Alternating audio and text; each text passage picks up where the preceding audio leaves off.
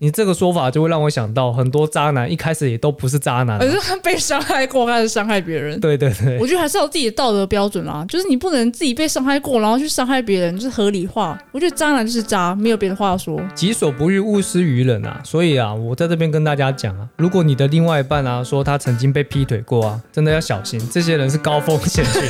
风险群，每周听日常，陪你话家常，欢迎收听《魔鬼藏在日常里》，我是马铃薯唱歌，我是马铃薯本人，在这边跟大家预祝一下中秋节快乐啊！中秋节快乐，月圆人团圆，说到中秋节快乐呢，大家都会看一个合家观赏的节目嘛，合家观赏。那个节目叫做《综艺大集合》，综艺大集合听起来好像有点年纪耶。你知道主持人是谁吗？胡瓜，下面一位， 下面一位 笑死。还有一个人，还有谁？我印象最深刻的那个人叫做阿翔。哦，你说号角响起是不是？没错，号角响起的阿翔，那怎么怎么会提到他？因为提到他，看到他，我就很不爽。你说那个劈腿仔是不是？对，就是那个劈腿仔。所以今天的本周日常呢，我们要来聊一集容易劈腿的人格特质，还有劈腿前的各种征兆。劈腿的各种征兆，劈腿还有征兆，不是想劈就劈吗？想劈就劈吗？ 对啊，天打雷劈 啊！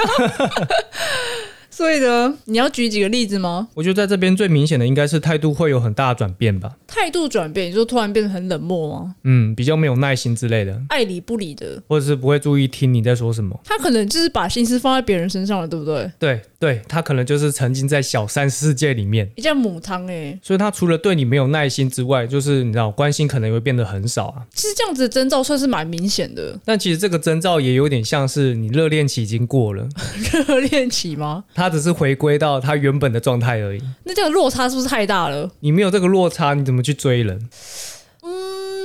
会不会他如果他找一些理由，然后假装自己很忙？假装自己很忙，就是对你爱理不理的啊，然后其实是说哦，我现在工作很忙啊，所以没有时间理你啊，这样子之类的。如果他有理由的话呢？如果他有理由，他很忙的话，嗯，那要看那个理由是不是真的啊。他如果是假的，工作很忙，那他应该就是在跟小三约会啊。天打雷劈，天打雷劈， 不行哎、我觉得你如果真的不喜欢一个人的话，你就是好好分手嘛，你再去做一些事情，你这样子时间管理不就很累吗？就是你在专心跟小样聊天，然后你还要敷衍正宫，何必呢？搞不好他可以一方面照顾正宫，一方面也照顾小三啊。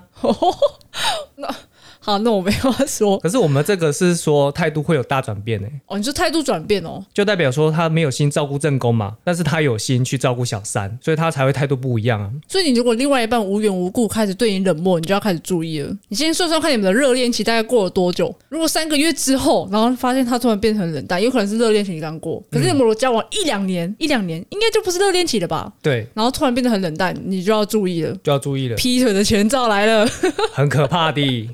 那我们还有吗？还有的话就是突然对你献殷勤，哎，这这跟刚刚那个相反是不是？相反，谁会突然献殷勤啦？这个就代表说他多少有一点点罪恶感了。你说补偿心态吗？对，就好比说同一件事情，他可能对小三做，可是他有一点点罪恶感，所以对小三做的事情，他也会对你做。哎、可是这样很难发现哎、你就会觉得哎、诶他怎么突然对我这么好，对不对？因为人家对我好，就是也不会起疑心啊，就觉得哦这样很棒。这样很棒，这样很对棒，希望你可以保持下去。对啊，那保持越久呢，就代表他跟小三越久。我觉得这样比上一个好，就是他至少还顾到我， 上一个是什么？上一个就是对我很冷漠、啊，你的意思是说，反正都有小三了，那至少都有好一点。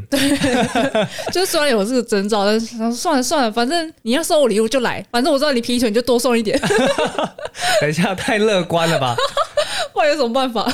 什么办法？就赶快分手啊！ 刚刚没有不是要收礼物吗？收礼物搞不好他更想要是热恋期，他就送一些贵重的东西啊。哦，除了送小三，然后也送正宫。对啊，送包包、什么项链啊，哎、来来来来，来来来来来来，收好收满，我们再来分手。对对对， 太好笑了。那我们下一个哈，如果你发现你的另外一半呢，突然开始做打扮了，然后开始运动啊，开始健身，你也要小心，这个肯定有鬼吧？这个肯定有鬼我觉得蛮好发 现的。因为通常在一起久了，就会有所谓的幸福肥的问题，对，幸福肥，你就会开始身材走中啊，或者是说，哎，你开始可能痘痘变多啦、你生活作息不正常啊，等等。嗯，开始不修边幅啊，那个尾鱼肚开始 直接爆量， 没错，这个就是我们之前说的， 你看你都已经变成这个样子了，可是人家还继续跟你交 往，你要珍惜。 是真爱。对，那如果他哪天开始就是注重外表，然后上健身房，我觉得注重外表还还说得过去。就是如果你们要约会啊，他就是开始打扮一些，就就觉得还好。就是我觉得上健身房这个就是蛮明显的，你要给谁看啊？秀身材啊，或是他跟其他人做的时候要好看，对不 对？跟其他人做，就是已经很严重了这样子。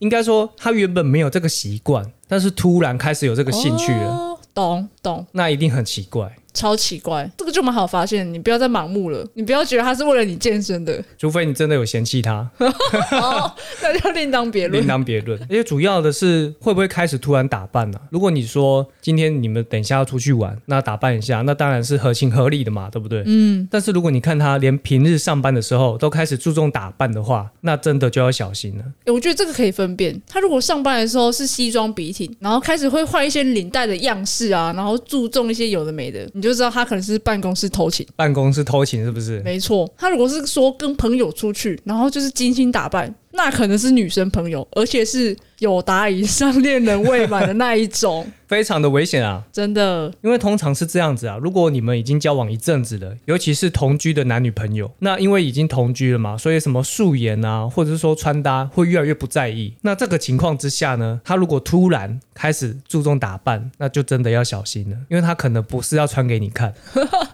我在这边要歪一个楼，如果你想要劈腿，你最好是连同居之后都注重打 扮，就不会被发现咯。那个叫做标准一致 哎、这是很高招哎、高招诶、高招不然就是你可以，你知道背个背包出去，但是背包里面装的是衣服、换装。换装。还是要去犯案的， 笑死！那还有其他的吗？其他的话就是你知道，呈上题，他开始会嫌弃你了。嫌弃我对，我们先假设他已经有小三、小王为前提，那他就会开始嫌弃你。那可以嫌弃什么嘞？我们刚刚不是有讲到说，哎，交往久了会有幸福肥嘛，对不对？对然后他对你不耐烦，然后不会听你讲话，那关心也变少了，代表说你的另外一半觉得小三比你好嘛？那小三比你好的情况下，那他当然就会嫌弃你啊。哎、我觉得这样很贱哎、你都觉得小三比较好，那你就去跟小三在一起啊，对啊，那为什么还不分 手？还没给我回马枪来嫌弃我，我真是傻眼。所以没有比较就没有伤害嘛。我觉得如果要比较的话，就比不完啊，你永远都是这种吃碗内看碗外的心态。那如果你觉得这个比较好，那然后你教这个，你又开始看下一个，那不就是狂劈腿吗？起尿技嘎爆呆嘛，请给我一打老鼠药，谢谢， 毒死他。 毒爆他！那我们接着下一个劈腿前的征兆，那个就是手机不离身。手机不离身，这个的话，现代人不知道手机不离身吗？话是这么说没错啦， 但是他特别怕另外一半看到他的手机，我就可能大便、洗澡，然后还是什么，全部都要带着在身上吗？意思就是说他的手机绝对不会有落单的情况，哇，太小心翼翼了吧？这个就很可疑啊！我觉得这个太可疑了。很可疑，对不对？对，而且通常这种人啊，他都会突然开始强调隐私，强调隐私哦，嗯，就一开始没有隐私， 这个也不意思是这样讲，应该说一开始他可能比较不会去说，哎、我的手机不能看啊什么之类的，但是突然他如果有一天跟你说，哎、这个是我的隐私，那你就会小心了。哦。我就觉得这种如果做的很明显，就蛮白痴的。就是你手机如果讯息跳出来嘛，它荧幕不是会亮吗？对，然后你只是如果不小心瞄一眼，就是也无意间，因为它亮了，你就是看一下，然后开始遮，开始遮，然后不然就是生气，你干嘛偷看我手机之类的， 那一定百分之百有鬼。遮遮掩掩啊，对啊，我觉得这个就做的太白痴了，就是不会演戏，啊不会演戏，对，不会演戏，劈腿要先会演戏 啊，对，而且还要故作镇定。故作镇定。你说讯息跳出来叫你宝贝，然后你要很镇定吗？哦，可能是我朋友传错了，这样子， 对之类的。笑好笑。 不过说到隐私这个东西啊，其实我觉得啦，如果你们在交往之前，他就一直一直很强调隐私权这个东西，其实你就可以考虑要不要跟他进入下一段关系。我说的考虑就是不要再跟他暧昧了，你就直接下一个会比较好。你说对方一直强调隐私吗？对，就是你们可能还在暧昧的时候啊，然后你刚刚有说到的嘛，手机会跳出一些提示讯息嘛，对不对？嗯，那你可能就会就是你知道，突然看到，突然瞄到，但你也不是故意的、哦，你就刚好就是你的眼神、你的视线在他的手机上面，嗯，因为我们就有点像猫，你知道吗？呃，有个地方突然亮了，然后我们就会哎，什么 什么东西，逗猫棒是不 是啊？就是其实就不是故意的，但是我们就是看到了，对方也不是什么太重要的讯息，但是他就会有一种防备心态，哎、你干嘛？你不要看我手机哦的那种。你说你们还在暧昧阶段，还是这样吗？对，哦，那这样子确实是有点会让人家有点问号，就有点吓到，说你你干嘛这样？你干嘛反应这么大？对啊，可是我觉得大家会在意自己的饮食是确实啊，可是如果过度反应呢，就有点怪怪的。 有点怪怪的。嗯，一方面他可能就是你知道惯性劈腿的那种人，这样子。另外一种就是他可能有一些未尽事宜吧，我觉得。哦，有有机会是这样，对啊，反正简单来说，他就是个有问题的人。 不然就是你们一开始就要先讲好啊。先讲好，就是彼此都不看对方的，对，或者是说先讲好，哎、我们就是没有秘密，我们都可以看对方的。一开始沟通好就没什么 问题。当然，一开始沟通好像没什么问题，就是如果你们两边都觉得隐私很重要的话，那就是你知道，到时候谁劈腿就不好说了， 哎、对吧、啊？勾心斗角、哎，没有错，就其实就是一个锅配一个盖嘛。你是什么样的人，你就能接受什么样的人。我这样讲的意思就是说，你会常常听到说有一些人他能够接受性爱分离，嗯，那通常那种人呢，就是他也干得出这种事情。哦，因为他自己 OK，所以接受别人这样子。对，通常是这个样子啊，就是自己干过，所以才会接受别人也可以这么干。要不然他没办法接受别人干啊，自己干了，那不就代表什么？双标啊，就双标仔嘛。双标不行。所以至少人家还标准一致啊。诶，我可以，你可以，那大家一起来，诶，开开心心的。那如果说啊，他可以，但我我自己不行哎、就是别人要怎样，我就是我不管。其实这个也不能说没有，但是实在是很少。哦，对，因为其实他的价值观里面说，诶，他自己还没有干过这种事情，但是他接受，但是你很难保证说他以后不会做一样的事情，因为你看他的价值观就已经是这个样子了，只是差在说他还没有做而已。他已经接受一半了，就是那个线自己没有跨出去而已。对，有机会，应该这样讲啊，这种东西事前沟通好都没有问题，就代表说你们的价值观一样。嗯，但是如果你们的价值观不一样的话，那你就要好好思考了。可是我必须说，其实很多人在一起，就是一开始不会聊这些这么细节的东西耶，一定就是顺其自然，然后突然哪天话题到了，你们才会聊这么深入的价值观。。你突然才会知道，哦，原来你是性爱分离的人哦对，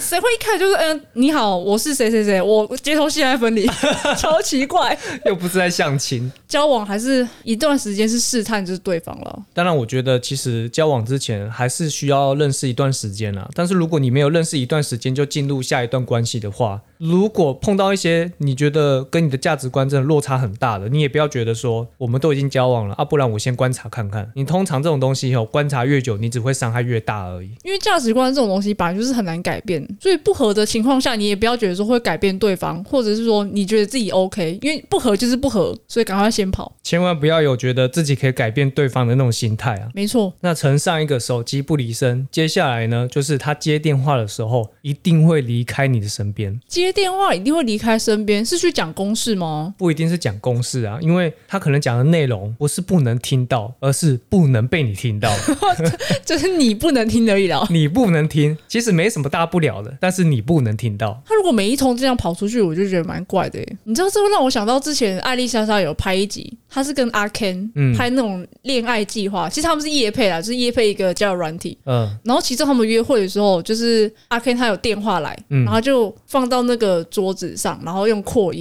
他说这种行为会让女生觉得有安全感，就是他知道是谁打来，然后聊天的内容其实根本就没什么，就是在聊工作而已，哦，是不是？是？我觉得这种就蛮加分的。可是你如果拿出去，就是有鬼， 对耶，就是蛮怪 的、啊。除非你是那种餐厅环境很吵杂，然后你真的会听不到对方在讲什么，那这个就可以出去讲，我就觉得还好。阿 Ken 这个方法很棒哎，不过我觉得这个东西只能用来追女孩子的时候用。什么意思？因为你肯定是在追这个女孩子的时候，你才会想要用这个方法给她安全感，给她加分嘛。但是你不可能每一次都这个样子啊。就是做表面的意思，然后追到手就不要用这招喽。我觉得很多情况是这样，因为比如说像你刚刚讲的，假设如果那个场合真的很吵，然后接到的是工作的电话，嗯那你是不是要出去？嗯，那你是不是要解释？对啊，那人家是不是可以不相信你？你如果不相信，你就跟出来啊！你的意思是说，两个人都去一个比较安静的地方，然后男生开扩音吗？可以啊，我觉得如果男生坦荡荡的话，然后女生又不那边不相信疑神疑鬼的话，我就觉得可以这样做，我觉得如果已经到了这个地步的话，其实就可以分手了。就可以分手，是不是？对啊，太奇怪了就。是信任已经不在了。对啊，总之，他如果是每一次每一次讲电话都一定是离开你身边，那就已经很奇怪。这个时候就要注意了。所以，我们刚才除了讲了态度转变，然后开始打扮、健身、嫌弃你， 很过分，手机不离身，然后每一次讲电话都跑掉。除了这些之外，我觉得事情很多嘞。除了这些之外，其实还有，还有吗？就是啊，突然工作变多，然后会晚归，或者是突然外出，这些都很值得注意啊。突然外出就蛮可疑的欸，但是工作变多，我觉得好像有点难发现。毕竟这个理由好像蛮正当的，就是因为理由正当，所以才会常常听到有人拿来讲啊。这样子有点防不胜防哎。 我跟你讲，如果要劈腿的话，真的真的没有什么困难。难， 真的没困难是不是？真的没困难，因为有志者事竟成。 请问这是拿来用在这里的吗？突然变得很励志哎、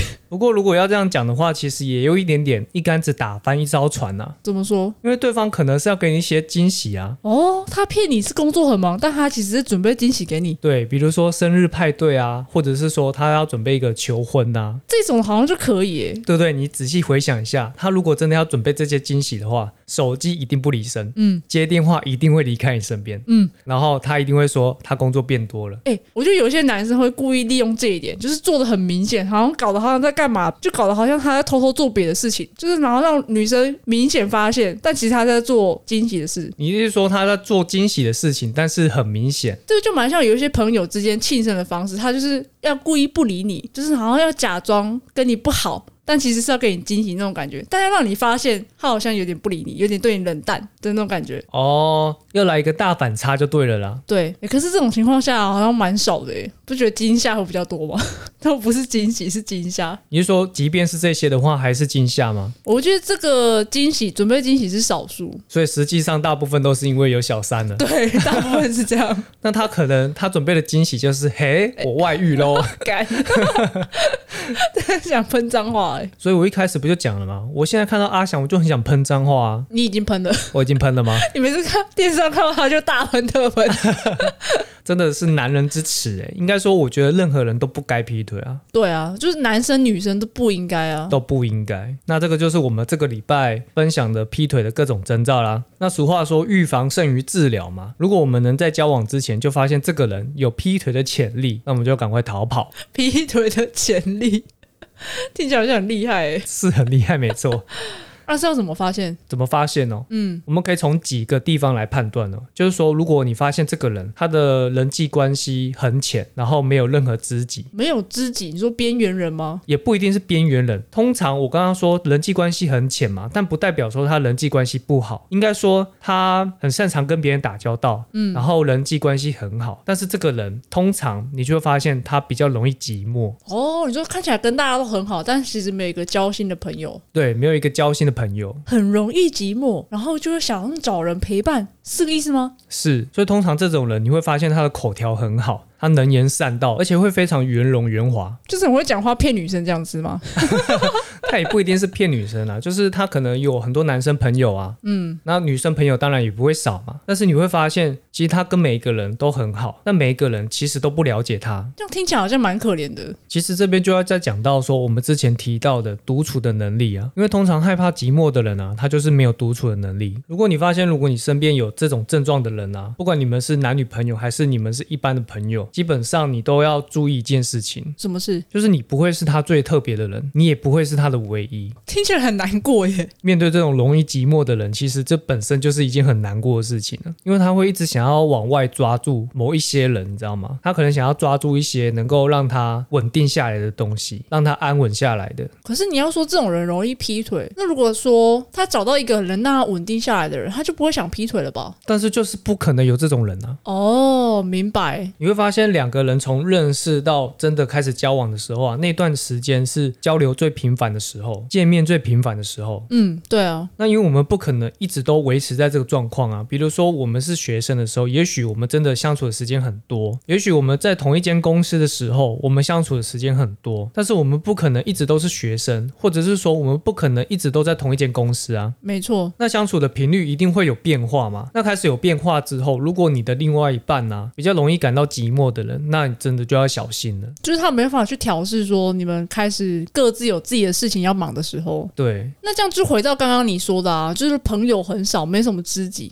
你说他找别人，他就是不是找朋友，他开始找一些其他的暧昧对象，或者是他想要找填补那个空虚的人，是不是这意思？对，就是这个意思。补汤呢？那你还是去多交点朋友好了，我觉得。而且你会发现，其实这样子的人格特质啊，其实他是把技能专注在如何认识更多人上面，而不是专注在如何经营这些人际关系，或者说如何经营这一段感情。哦，那这样就是回归到一句话，就是要重质不重量。我觉得哦你要好好就经营，就经营几个就好了，不要说朋友好了，你就找自己喜欢做的事情啊。对啊，我觉得培养兴趣也可以啊。其实老实说，我真的没办法理解，说你因为无聊所以就去认识新朋友的那个心态到底是什么。这真的是没事做，作吧，不知道人生目标在哪，很漫无目的的那种感觉。而且我觉得，既然你已经交了很多朋友，你为什么不把心思放在你的朋友上面，就是已经结交的那些朋友上面？你把时间都拿去陪朋友，不是很好吗？你为什么要拿去认识新的朋友？一直去认识新的朋友，意义到底在哪？我也不懂，我没办法回答你， 因为我也不懂，我真的也不太懂有这些人格特质的人到底在想什么。太难懂了。对啊，也难怪，就是你知道我刚刚有说到的嘛，人际关系很浅啊，然后没有知己啊，就其实每一个人都走不进他的心里面。就是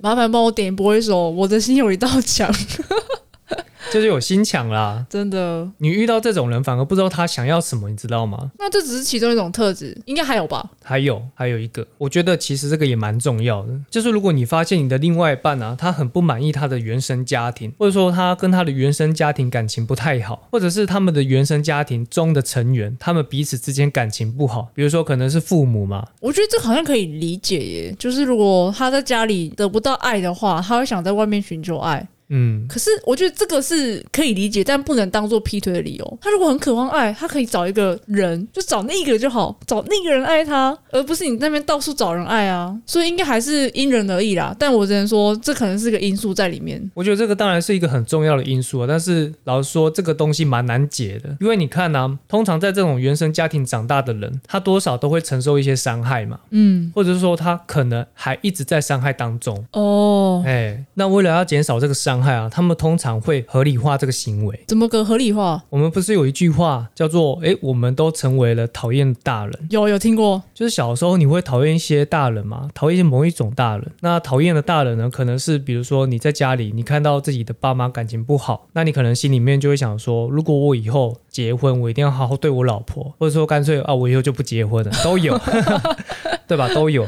但是其实最常发生的就是，因为你看你在小时候，你根本就不知道什么样的大人是你欣赏的，你一直看到负面教材，哦，就被影响。你不知不觉就被影响，因为你只知道这种大人，所以你不知道要怎么样成为一个好的大人。那在感情的世界里面也是啊，你一直看到负面教材，你不知道怎么样经营感情，你只知道怎么样把感情经营得很糟。那这样真的蛮惨的诶。简单来说，就是没有人教他啦。那这样他如果到最后一直在重蹈覆辙这件事情，就是悲剧结尾耶。你知道家庭这种东西影响有多大吗？人家不是都说阶级复制吗？嗯，越有钱的，你只会复制出越有钱的下一代。那家庭感情还不错的，通常也会复制出一个幸福美满的家庭。这就是我觉得社会蛮残酷的地方，因为并不是说他们没有能力，或者说他们没有资格成为有钱人，或者说组织一个幸福美满的家庭，因为大部分的人都是会照着这个模式在就是复制下去，而且是浑然不知。这样听起来有点不可避免呢。欸其实可以避免，就看他自己有没有去察觉。哦，如果自己有去察觉，然后就去改善的话，那就还有救。而且他要时时刻刻提醒自己不要成为那种人，不然他就会很容易复制那些不好的。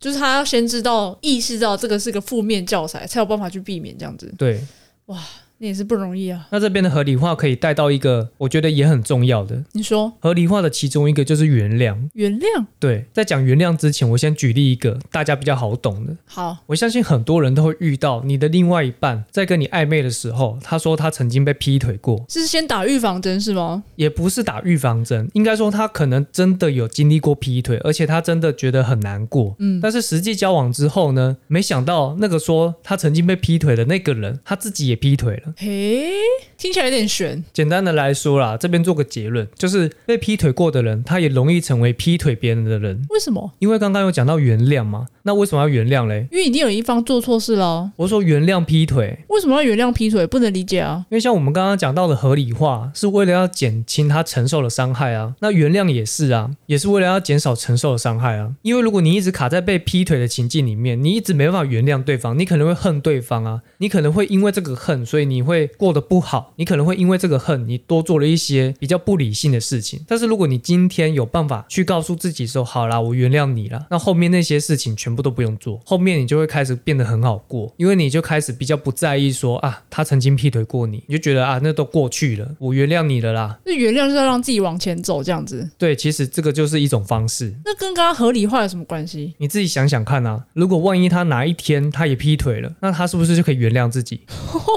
不行哎、这样不行哎、因为他都能原谅别人了，那他做这件事情为什么有什么好不能原谅的？可是如果你说只是为了让自己就是心里好过，就是不要一直活在那个受害者的阴影当中，你就是原谅才能走下去啊。但不代表你自己可以做这件事情啊。这些道理大家都懂啊，可是不知道为什么就是会变成这个样子，我觉得反而原谅那些人就是有一个报复心态，报复就是谁？开始反社会人格。就是我哎我被劈腿，好，我原谅你了，我现在去劈别人， 是这样子吗？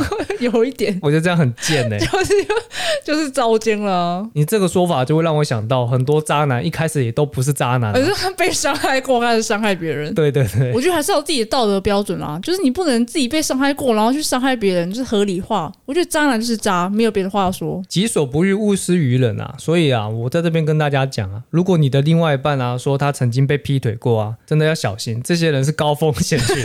风险群，那我们刚才也讲到了很多劈腿的前兆嘛，那现在特质也讲完了，嗯那我们接着就来讲说偷情的方式其实有百百种。等一下你现在是要教坏大家吗？哦我不是要教坏大家，我是告诉大家说，诶，如果你的另外一半想要偷情，他有哪一些方式？哦哦，可以防范未来这样子，对对对，我跟你讲，很猛的啊，这些偷情方法真的很猛啊。来教几招啊，我们先从最好抓奸的，最好抓奸， 就是用虾皮来聊天。皮太瞎了吧？超瞎的，对不对？你说那种卖场聊天室吗？它也不是卖场聊天室啊，其实它本身就是可以对任何人聊天呢、哦，真的哦，对啊，你只要有办虾皮的账号，它就有一个所谓的聊聊在右下方。哦，我一直以为是买东西才能对话、欸，哦，不用，你完全不用哦，，对哦，可以问商品，问商品的时候就可以对话，就私讯嘛，太贱了吧？用那个来聊天。哎、这很难抓、欸，这个很难抓吗？这个已经是我找到的里面最好抓的，里面最好抓，所以这招还算笨就对了。这招还算笨。 那有什么更高招的更高招的，我跟你讲，用 KKBox， ？KKBox 没错，KKBox 也可以听到我们的节目。休想接到 KKBox 的业配 了。 KKBox 呢，它里面有一个功能叫做一起听，一起听，就是你可以一起听歌啊，它有一个独立的空间，然后你只要点进去，大家就可以听到你正在听的歌。那里面也可以对话喽。没错，除此之外，它旁边还有一个聊天室，就是大家可以在里面聊天。我懂了，那就是聊天室啊。那感觉每个软体如果有聊天室的软体都不行用诶、欸严格来说是这个样子，没有错啦，我觉得太难抓了。太难抓了就是是吗？越冷门的软体，就是 KKBox 可能还很热门，很很很热门，对吧？ 要好好讲话，对，很热门，真的很很热热门门。。可是你这种冷门的软体就不好抓、啊，谁会知道它有聊天室？而且其实大部分的手游都有聊天室的功能啊，对啊，手游每一个手游一定可以聊天的、啊，所以这个是不是就像我刚刚讲的，如果真的想要劈腿，真的是你连开心农场都能劈腿 吧？超冷门，超冷门，你会开始发现他们都互偷对方的 农作物。偷几只菜虫代表今天要干嘛？这样 子，双关那个通关密语通关密语，我们等一下要约星期几几点？哦。哎、几只虫就是几点，然后那个几片菜就是星期 几，看这怎么抓啦？这个抓不， 这绝对抓不到哎、太好笑了吧！那我再分享一个用转账的方式，转账，对，我知道转账可以助记啦，可是偷情有点难吧？就是用那个助记来偷情啊。助记只能打七个字耶，在我蛮想转账的时候，我知道今天要来喝杯咖啡吗？超过了。超过了。今天你有想我吗？六个字啊，可以啊今。天要约吗？五个字，今天要喝茶吗？ 约吗？两个字，约吗？郁闷郁郁闷，闷郁闷。哎、好像是哎、啊这样七个字，大不了你转两笔账啊，两笔账就十四个字可以用。但是其实你也可以不用助记，也可以表达你的爱意。五二零是不是？五二零真的太逊了，唱歌转了五千二过来，你就直接转说一三一四五二零个十百千万十万百万，请问百万， 他就百万哎、真的，我觉得这个这个心意我绝对收得到。这这已经是干爹等级了吧？ 干练等级的嘛，对啊，直播组这样 子这可能就是不是单纯的偷交什么小三之类，这已经找饭票了吧？饭票， 那我也要分享我知道的，就是它不是找一些软体的聊天室，它其实就是我们平常在用的那些软体，嗯，比如说 Line，Line 赖其实可以隐藏聊天室、欸，啊，有这种功能啊？有有这种功能，就就算你不隐藏，你可以收回然后删除，这些其实都是科技来自于人性。那这样要发现很难欸呢、很难呐、而且还有 IG，IG 你知道小盒子吗？就是右上角那个聊天室，嗯，它有个模式叫做集粉模式，积分模式是干嘛就是的？哦你讲话，它那个对话之后就会自己烧掉，就是会不见了。焚烧的粉哦，对积分模式，这个很贱吧？这个绝对找不到哦。这个要找到真的也很难欸呢。我们现在是不是造福一些是不知道这些功能的人？ 如果不知道这些功能，然后开始用这些功能，那我们不就变成他们劈腿的最大推手？没有，我们要相信我们的听众都是好听哦众，他们不会做出这种事情。大家心中有一把尺，并不是无耻之徒， 没有错，大家不是无耻之徒，是我们都是优质听众，不是听了我们的节目变优质，而是优质的听众才听我们的节 目。优质的节目吸引优质的听众。我我觉得 好了，不要再吹捧了，商业互吹，商业互吹。 好好笑。那我们来念一下优质听众的留言吧。 优质听众留言这个转场， 所以现在念留言就对了。对，现在是念留言会的环节。 OK，那我们 IG 的留言上一篇是晕船的人叫不醒，嗯，然后留言的第一则是 J A C K J A C 嗯 J A C K J A C K 两次 J A C K，这是两个 Jack 啊。他说最近都是恋爱主题耶。没错，我们好像连续三集都跟恋爱有关欸呢、那我们要不要大胆预测下一集 是不是也恋爱主题？就是包括我们这一集之外呢，总共就凑足了四集了，哦，刚好一个月嘛。一个月啊。那我们之后下个月换个别的主 题，敬请期待。敬请期待。好，然后第二则留言，他说听一听，发现有些晕船行为对他来说是已经确定关系之后才会做的。然后如果要避免晕船，自己心里还是有那个界限在啊，就是要先画好界限，在关系还未达到的时候，距离要保持好。刚刚讲到界限嘛，对，我觉得界限真的很重要、欸。就不管你是一般的人际关系啊、男女关系啊，或者说你跟家人的那个界限啊，你自己一定要画出一个你自己的底线。哦，对，这蛮重要的。因为其实这个就会带到另外一个议题啊，就是所谓的情绪勒索嘛。那如果你自己有这个界限的话，你比较不容易被人家情绪勒索。嗯，对于别人一些不合理的要求，你都可以适当地去做拒绝。那回到男女之间的那种界限呢？那一定就是说，你还没有成为男女朋友之前，你什么事情一定不能做嘛？好比说，偷喝你的饮料，然后用你的吸管，那个只是恶心而 已。真是恶心。就是他可能做了这件事情，反而是扣分的，就是不会，并不会有那种晕船的感觉，也不会觉得暧昧，就是扣分，因为你的底线就在那里。对，没你错觉得。这个不应该做，对但他去做了。对，嗯，确实是诶。那晕船仔们听到了 吗？这招学起来啊！而且其实最重要的是，你们还没有确认关系之前就不要做，你不要做了之后才在那边确认关系，然后发现确认关系不是你要的结果，你又在那边靠腰，反了，反了。就反了。嗯，对你一定要先确认好关系，你你接着想要干嘛再干嘛。你想干嘛都可以干嘛。对，就是你知道那个界限是不是男女朋友的那个界限，你确定了跨过去了，你再做嘛，对啊，再做也不迟啊。再做也不迟啊，你不要一开始就先恶心人家。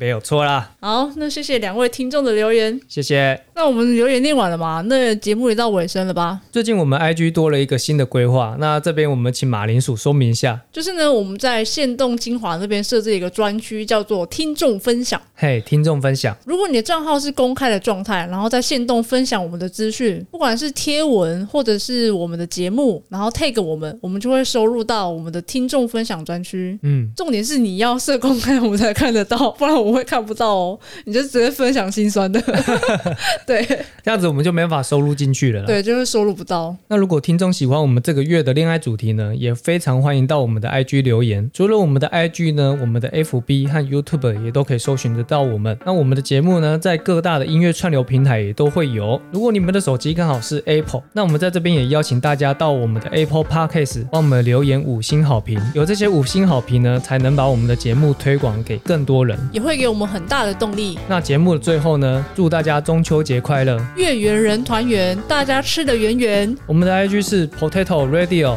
五四543三，我们下礼拜一见。拜拜。拜拜。